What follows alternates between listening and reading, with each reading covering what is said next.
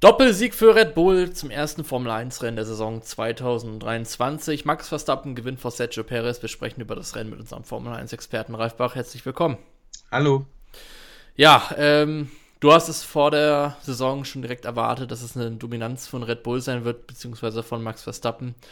Ja, jetzt hat er mit 11 Sekunden Vorsprung äh, gewonnen vor Sergio Perez. Ähm, wenig überraschend für dich, oder? Nee, überhaupt nicht. Die sind in der eigenen Liga. Max ist nochmal in der eigenen Liga gegenüber Perez. Es sah jetzt knapper aus, als es war. Ich denke, Max ist auch nicht. Vielleicht am ersten Stint war er ein bisschen am Limit um den Vorsprung. Ansonsten hat er so seine Reifen und das ganze Rennen locker einteilen können. Also Red Bull ist schon auf dem eigenen Planeten im Moment. Und wie gesagt, ich habe ja bei den Tests gesagt, ich hatte zweimal den Eindruck, dass eine WM schon entschieden ist, auch wenn das so spannungshütermäßig ist. Das war zu viel Michael Schumacher mit dem Ferrari, der war einfach zu überlegen und, und zu locker immer auf den Zeiten, die er fahren wollte. Und dann natürlich die Mercedes-Dominanz mit dem Hybridmotor ab 2014. Und so ein bisschen ist es bei Red Bull dieses Jahr auch so. Ja, auf jeden Fall. Ähm, einer, der doch so halbwegs zwischenzeitlich dazwischen grätschen konnte zwischen die Red Bull war Charles Leclerc, der dann vielleicht wegen einem Hydraulikproblem, man weiß es noch nicht ganz genau, vielleicht kannst du es auch gleich beantworten, was bei Ferrari das Problem war. Nach 40 Runden musste er abstellen. Ähm, ja, der konnte sich zwischenzeitlich noch zwischen die Red Bull drängen nach dem Start, wurde dann aber auch von Perez überholt und konnte die Pace dann nicht mitgehen. Ähm, wie ordnest du da die Leistung ein? Carlos Sainz wurde ja dann danach noch von Alonso überholt, über den wir natürlich gleich auch noch sprechen. Ja, Leclerc hatte wieder mal Pech. Er hat alles rausgeholt. Er hat schon diesen kleinen Fahrerfaktor gegenüber Sainz gehabt das ganze Wochenende, besonders jetzt im Rennen. Also was Höher sagt, das war eher ein Power-Unit-Problem, der Ausfall, aber das müssen sie erst noch analysieren. Ich hätte halt gerne gesehen, ähm, ob Alonso ihn noch gekriegt hätte. Ich glaube nämlich, es wäre noch knapp geworden, weil der Ferrari halt mit den Reifen total abgebaut ist und Alonso halt am Ende als er dann den sicheren dritten Platz hatte, auch nicht mehr voll attackieren musste. Also es wäre noch knapp geworden, selbst wenn Leclerc weitergefahren wäre, glaube ich. Ich weiß nicht, ob er Alonso hätte halten können. Grundsätzlich für Ferrari ein Desaster.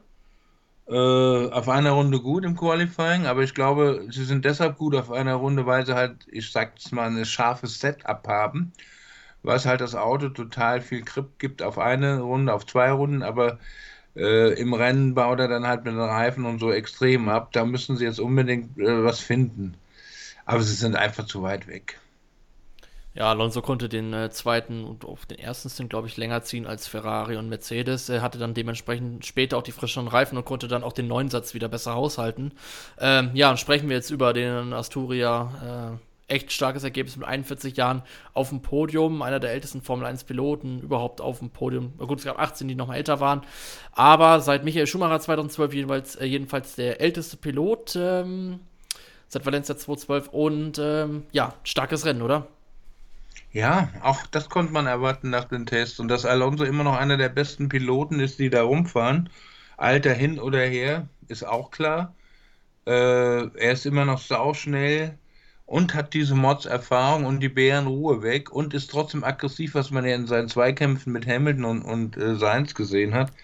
Also rundum hat Aston Martin da ein Sorglos-Paket mit Alonso und hat wirklich äh, für mich einen der Top-3-Fahrer äh, im Team.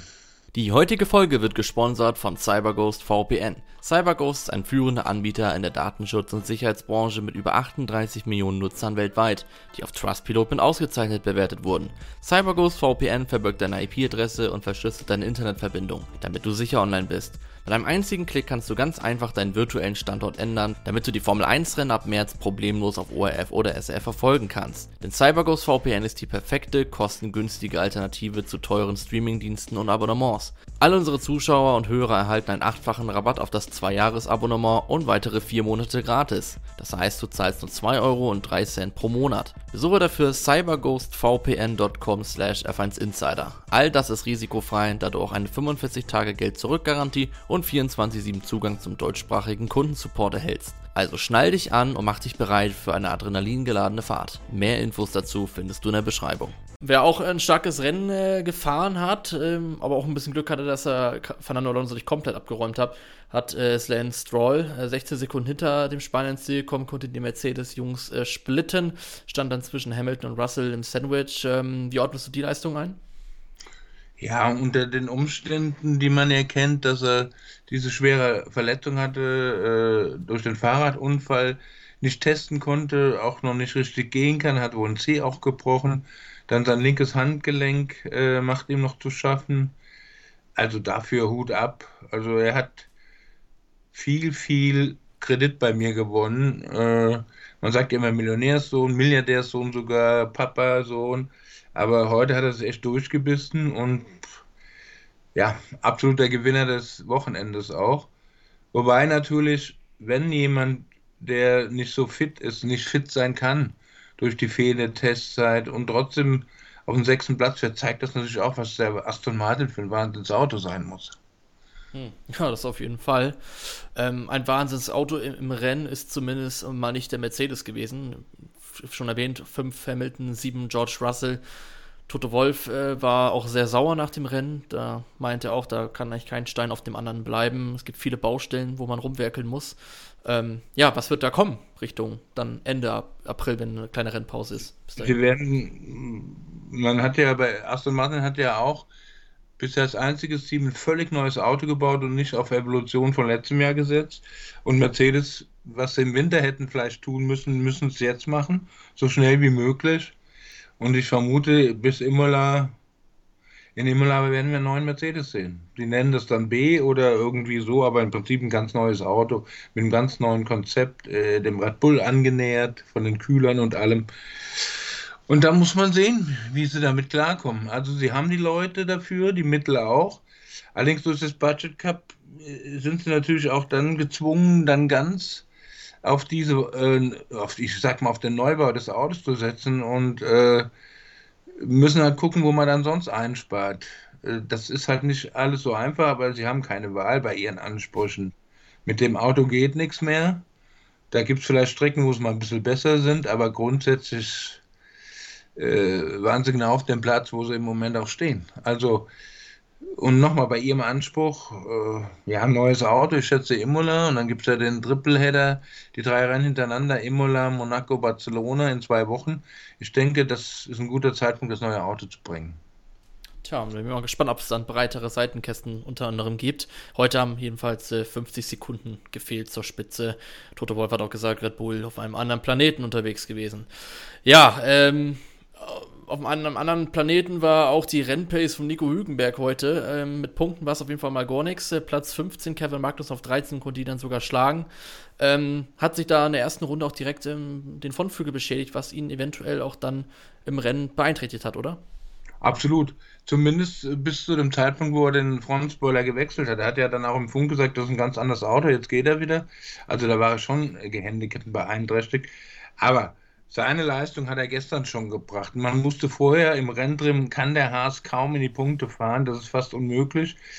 Deshalb war es die besondere Leistung, überhaupt in Q3 zu kommen im Qualifying auf der einen Runde. Da, da muss man sagen, hat Hülke einen super Job gemacht. Und ob er jetzt 16. wird mit, mit seinen Strafen noch am Ende, weil er ja ein bisschen oft die Streckenbegrenzung überfahren hat.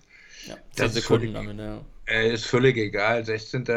Wahrscheinlich hätte er auch Maxen geschlagen am Ende, aber 13., 16. da ging es heute nur darum, Erfahrung zu sammeln, zu lernen. Er hat ja selbst gesagt, das war am, äh, am Ende nur noch eine Testfahrt für ihn, nur noch in Anführungszeichen, weil das ist schon sehr wertvoll. Und wie gesagt, die Duftnote hat er gestern Qualifying gesetzt und das haben die Leute nicht vergessen. Ja, auf jeden Fall nicht. Ähm, dann sind wir mal gespannt, wie das da in Jeddah für ihn weitergeht. Ähm, weitere Schritte nach vorne sollte zumindest auch mal äh, McLaren machen. Da ging ja heute gar nichts. Äh, Piastri, der erste ausgefallene Pilot heute, stand länger an der Box, hat sogar neues Lenkrad bekommen, hat aber nichts gebracht. Er war trotzdem irgendwie recht happy nach dem Rennen, ähm, weil das ein Riesenerlebnis war, mal bei der Formel 1 dabei zu sein. Lando Norris hatte nicht ganz so viel Spaß. Ähm, der musste gleich sechsmal in die Box. Da hat was beim Reifendruck, glaube ich, nicht gepasst. Was ist da los bei McLaren? Ja, sie sind erstens mal viel zu langsam. Probleme hin oder her. Sie, sie, sind im Moment die enttäuschende Saison. Sie waren heute Schlusslicht, muss man sagen.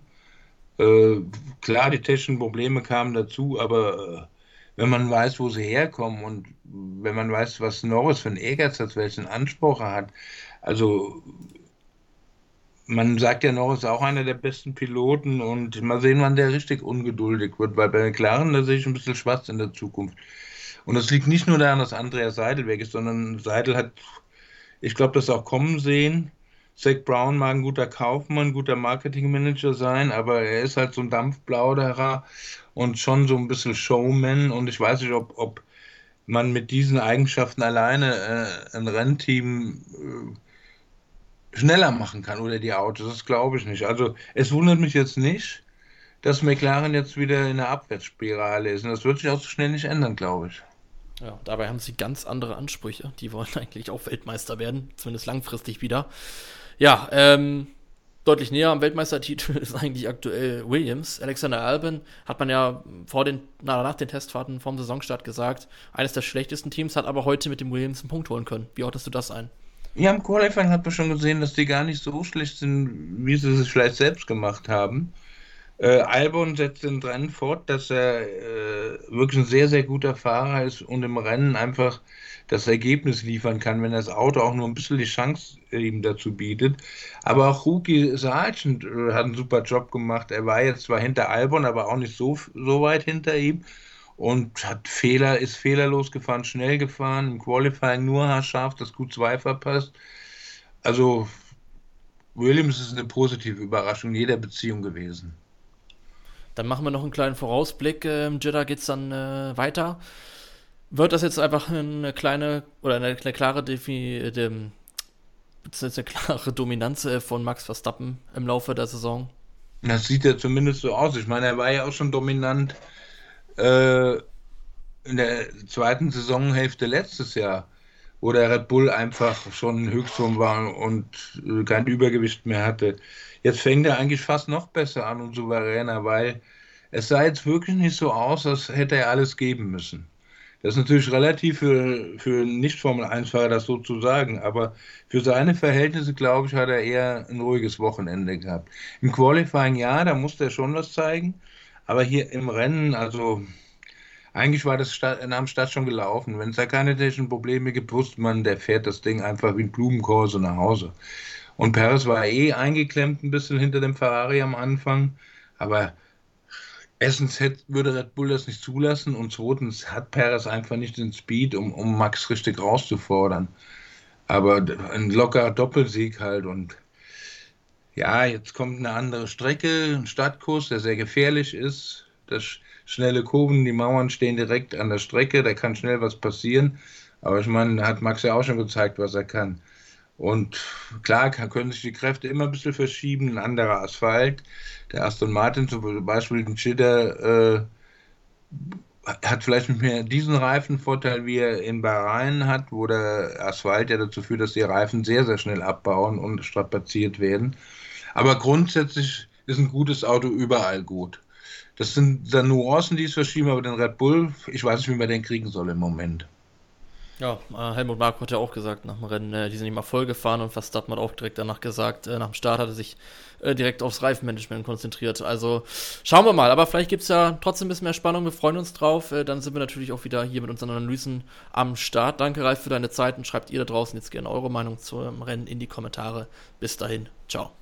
Alles klar, tschüss.